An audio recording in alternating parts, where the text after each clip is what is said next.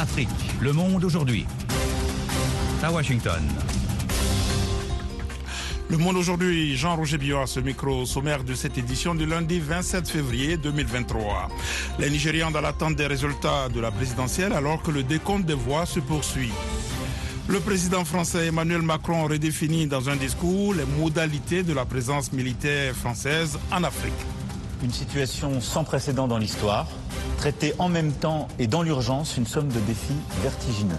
Du défi sécuritaire, climatique au défi démographique au Soudan, la faim et la hausse du nombre de déplacés inquiètent l'ONU. La Tunisie prône l'apaisement mais ne s'excuse pas après le discours du président Kaïs Saed sur les migrants. Ne manquez pas notre page sport ainsi que la Minute Éco. Pour l'instant, le journal. Le Nigeria continue d'attendre ce lundi et pour la deuxième journée consécutive, les résultats d'une présidentielle très disputée, mais où la lenteur du décompte et des accusations de manipulation alimentent les tensions. Les précisions de John Lindon. Des dizaines de millions d'électeurs ont voté samedi pour choisir parmi 18 candidats la personne qui aura la lourde tâche pendant quatre ans de redresser le Nigeria plombé par une économie en berne, les violences récurrentes de groupes armés et de bandits, ainsi qu'une augmentation de la pauvreté. L'annonce des résultats État par État va prendre du temps. Après avoir donné dimanche les chiffres pour Ekiti, un petit État du Sud-Ouest, la Commission électorale nationale a reporté la suite à ce lundi.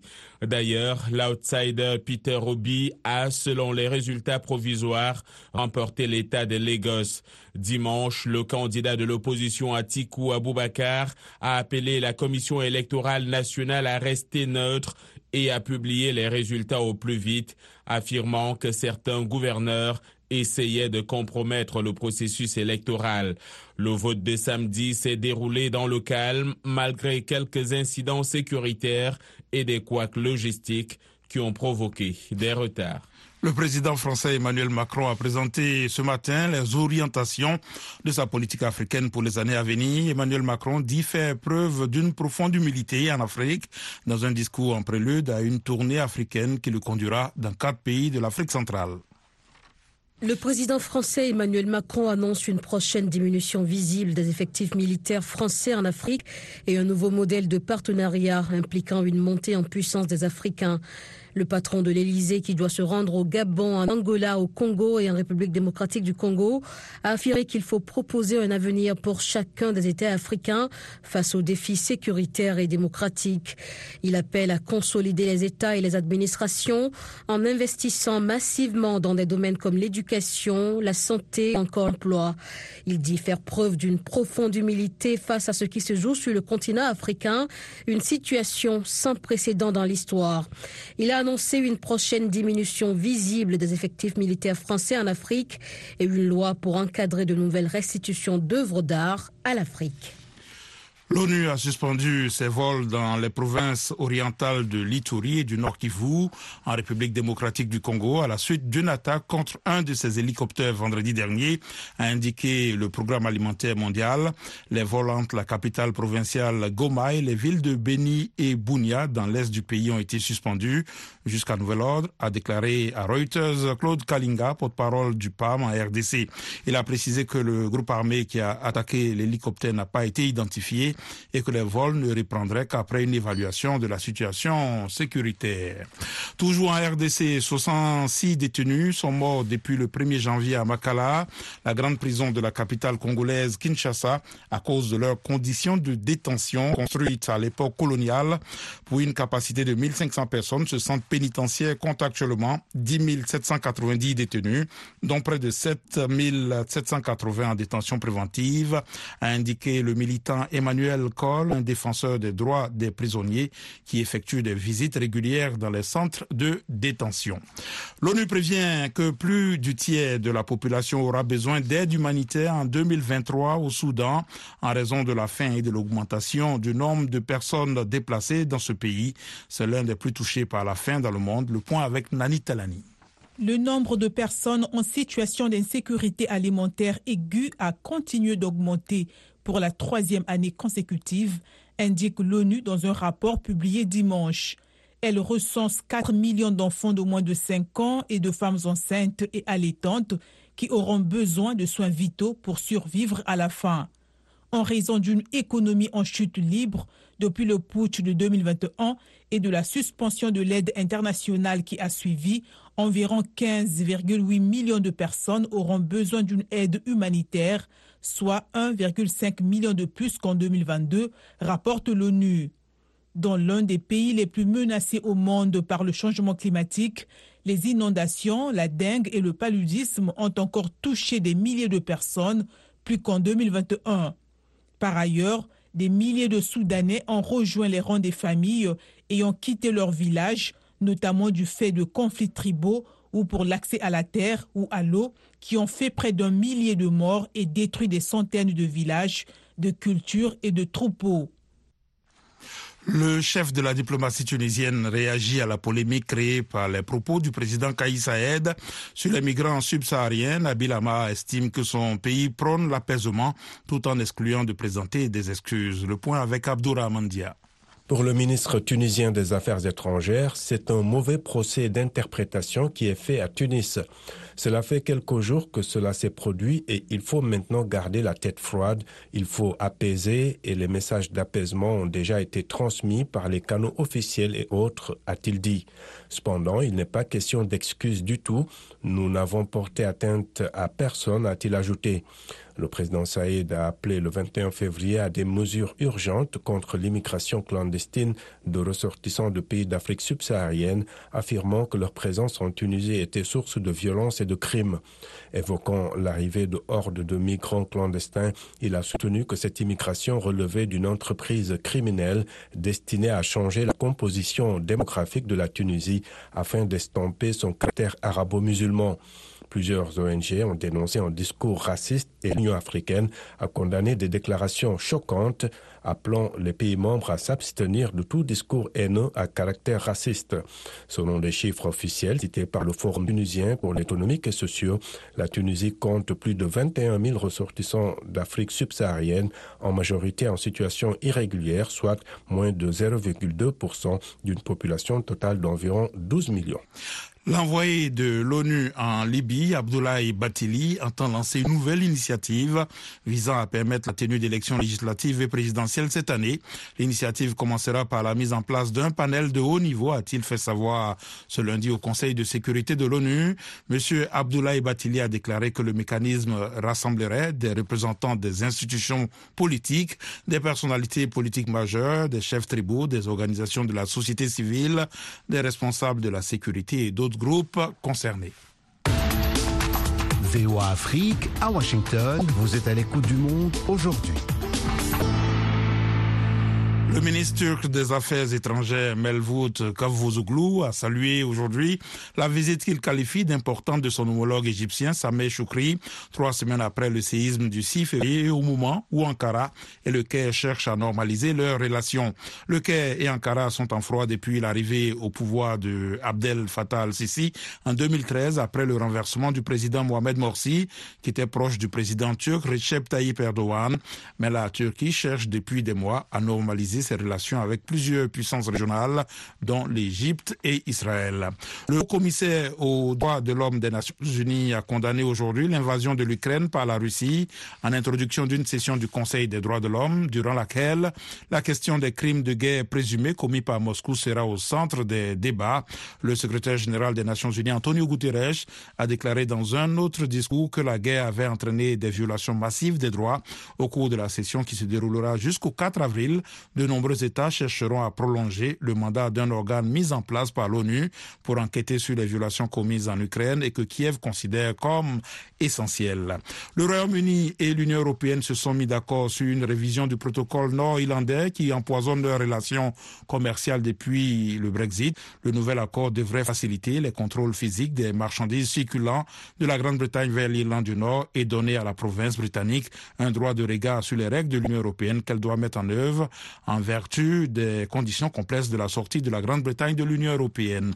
Et puis Pékin a vigoureusement contesté aujourd'hui l'hypothèse désormais privilégiée par le ministère américain de l'énergie, selon laquelle le Covid proviendrait d'un accident de laboratoire en Chine, s'estimant sali par ces nouvelles accusations. Voilà pour le journal, vous suivez VOA Afrique.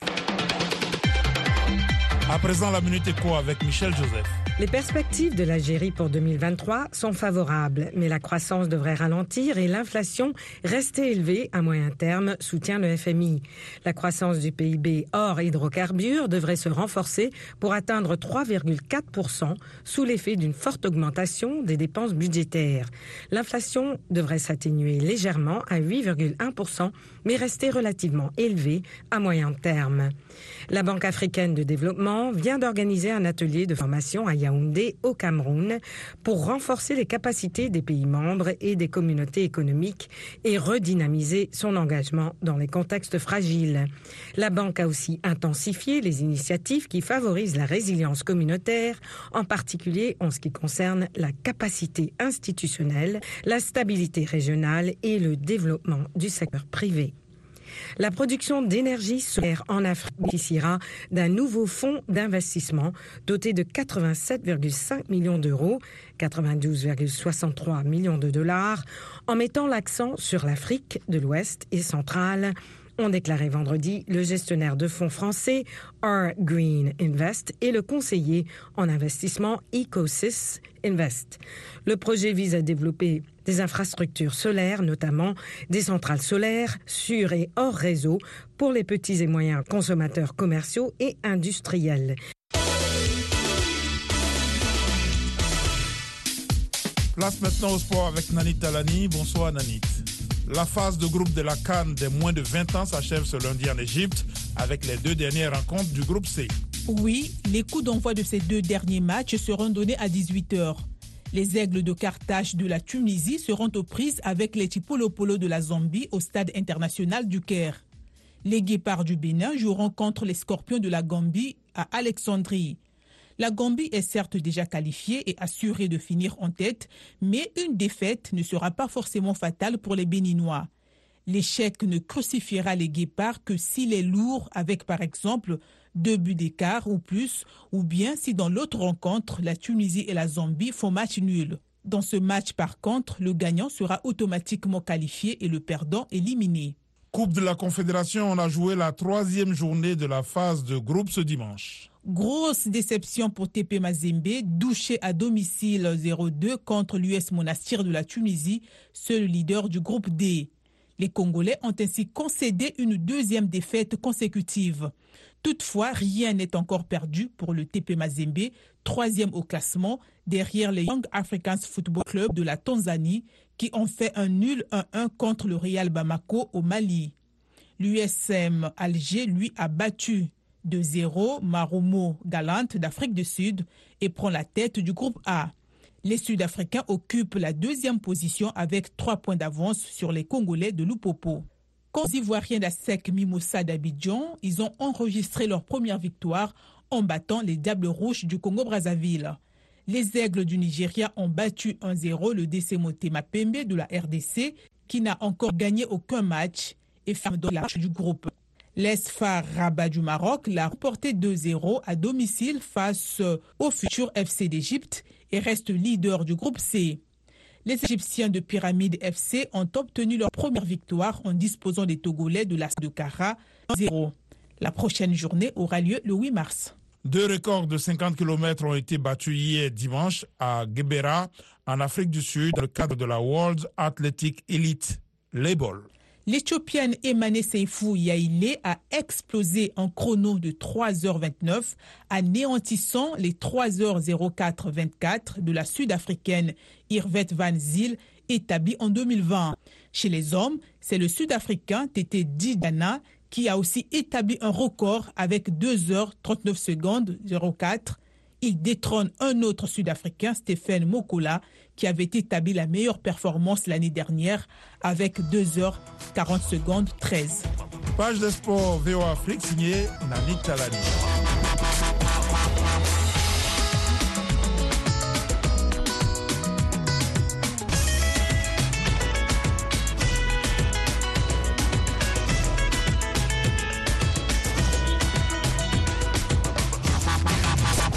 Le monde aujourd'hui, VOA Afrique.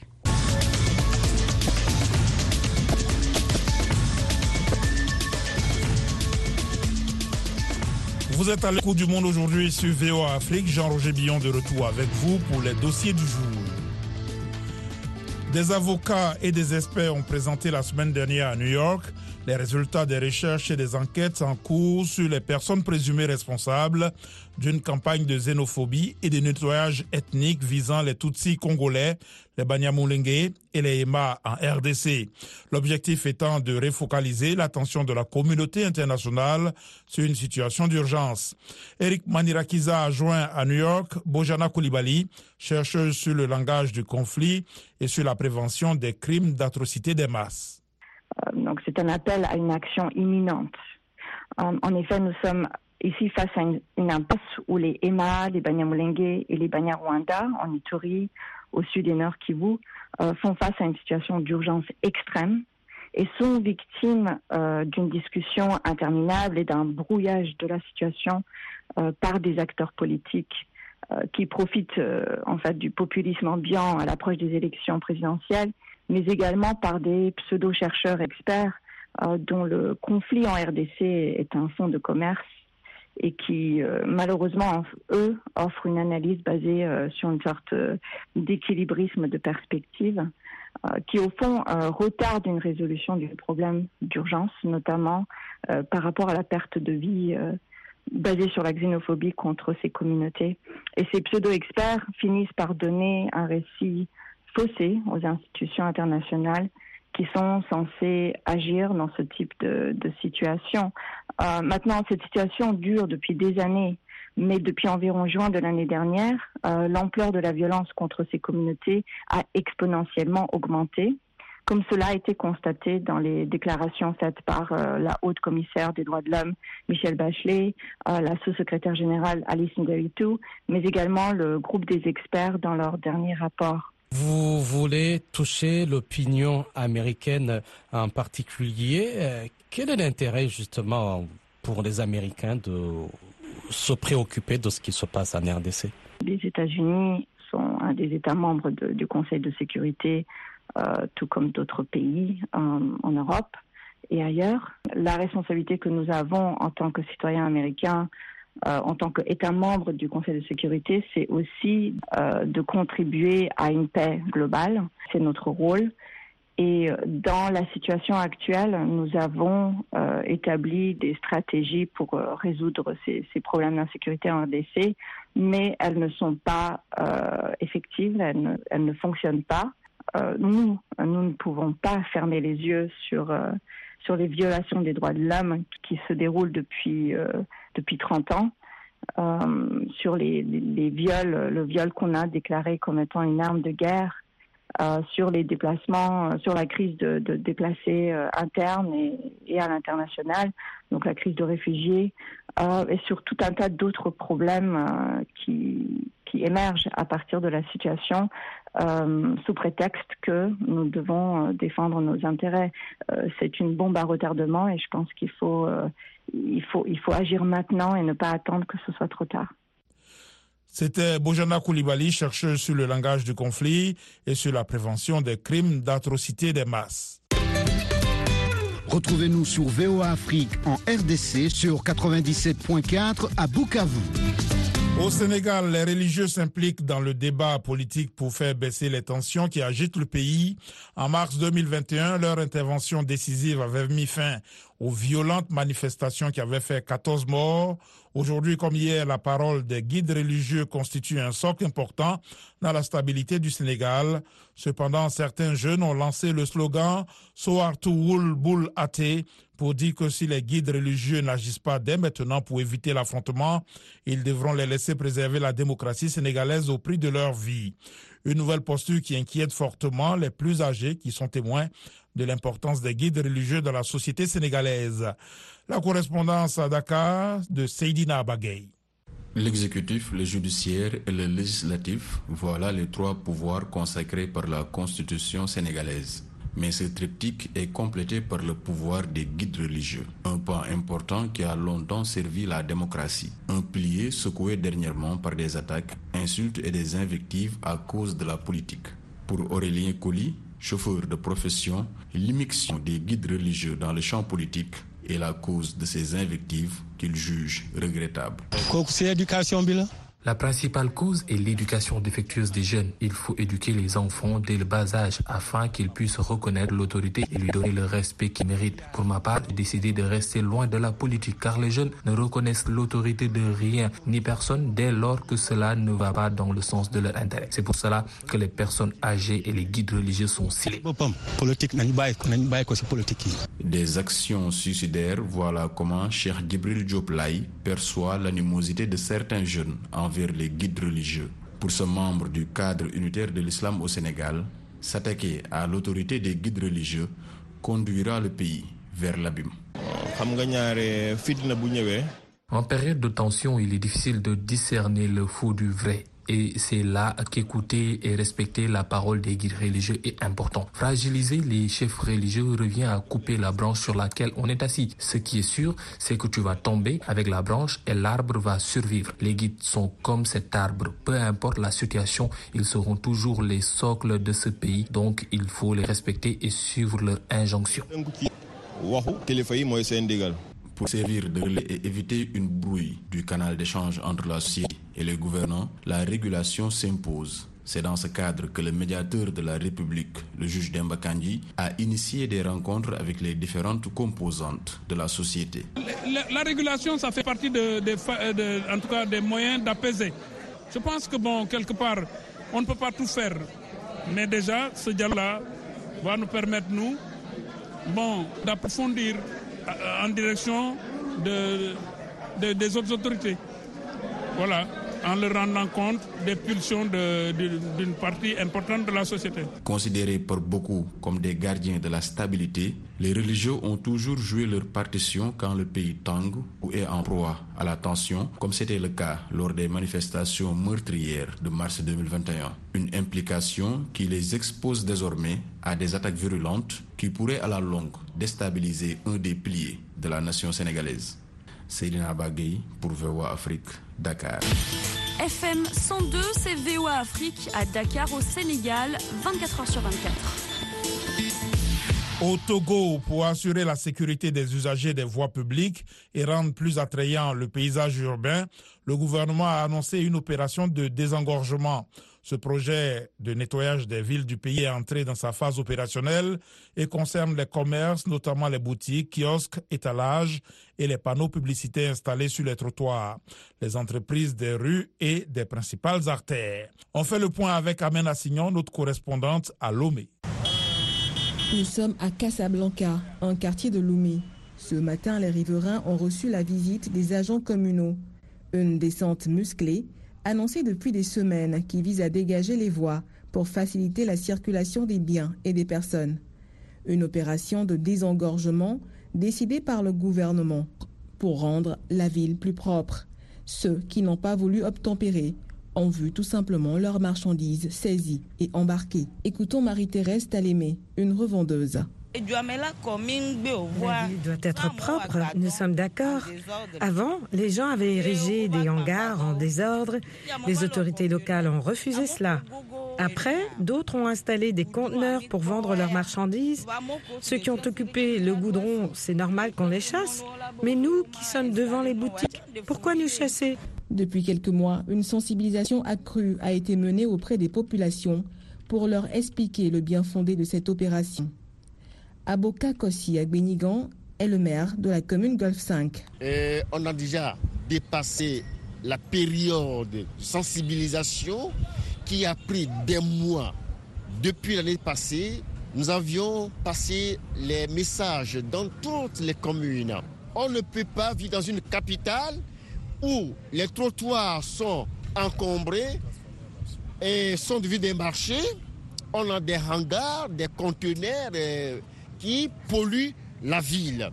Si la manière forte est utilisée dans cette commune pour faire entendre raison aux riverains, ici, dans la commune Golfe 7, on continue de mettre l'accent sur la pédagogie. Kové Kossi, troisième adjoint au maire Golfe 7.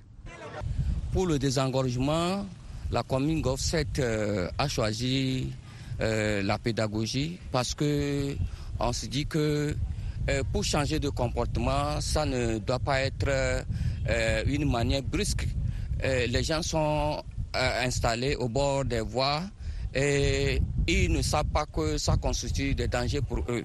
L'encombrement des voies publiques est un réel problème auquel font face les communes du Togo. Source de pollution, cela constitue un danger pour la sécurité des populations. Comme l'explique Etekpor Gabriel, président de l'association Maï Magbo dédié. L'emprise de la voie est pour la bonne circulation des voitures, des motos, tout comme les piétons. Et chaque euh, rue a sa dimension. Une fois que les commerces s'installent dehors et dans les rues, cela empêche très souvent les piétons à garder leur ligne. Cette opération de désencombrement des trottoirs, qui a commencé à Lomé, la capitale, ne fait certes pas l'unanimité pour le moment. Toutefois, les autorités disent vouloir assurer la sécurité des usagers des voies et rendre plus belle la ville. Des actions qui s'inscrivent dans la politique d'aménagement du territoire et d'urbanisation mais aussi des réformes du secteur du transport routier. Amélie pour VOA Afrique, Lomé. Retrouvez-nous sur VOA Afrique 24 h sur 24 à Lomé sur 102.3 FM. Les États-Unis refusent d'envoyer des avions de combat F-16 en Ukraine du moins pour le moment, mais comme le rapporte Veronica Balderas Iglesias de la VOA, certains législateurs du Congrès prévoient de pousser la Maison-Blanche à changer sa position. Le récit avec Alexandrine Olognon. Avec des roquettes grades de l'ère soviétique, les soldats ukrainiens ont poursuivi leurs efforts ce week-end pour récupérer le territoire conquis par l'armée russe à Kharkiv. Si le président ukrainien Vladimir Zelensky a fait l'éloge d'une nouvelle série de sanctions annoncées samedi par l'Union européenne à l'encontre de Moscou, il a également lancé un appel à davantage de soutien international. Nous sommes capables de mettre fin à l'agression russe cette année. La pays ukrainien renforce leur système de défense avec des jets F-16 et de l'artillerie à longue portée des États-Unis n'est pas envisagé actuellement, a déclaré le conseiller américain à la sécurité nationale Jake Sullivan dans l'émission This Week sur ABC. Dans cette phase, l'élément critique est la capacité de manœuvre au sol. Et cela signifie des chars, des véhicules blindés de transport de troupes, des véhicules de combat, d'infanterie. La question des F-16 est pour plus tard.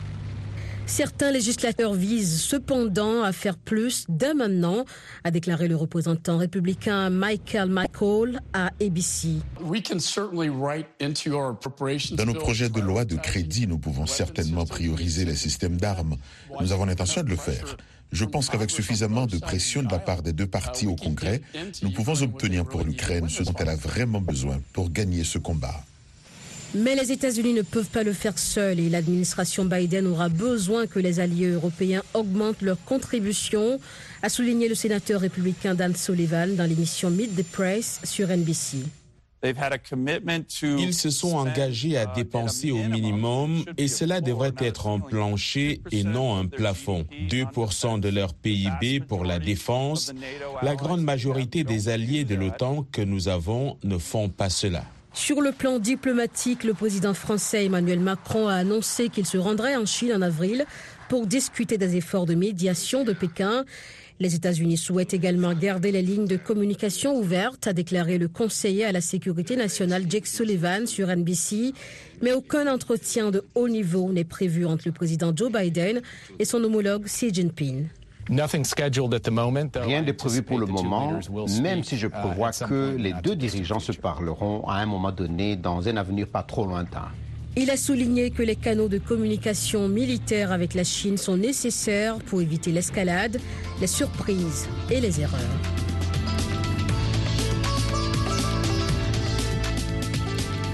Le monde aujourd'hui, c'est la fin de cette édition. Merci de l'avoir suivi. Jean-Roger Billon à ce micro.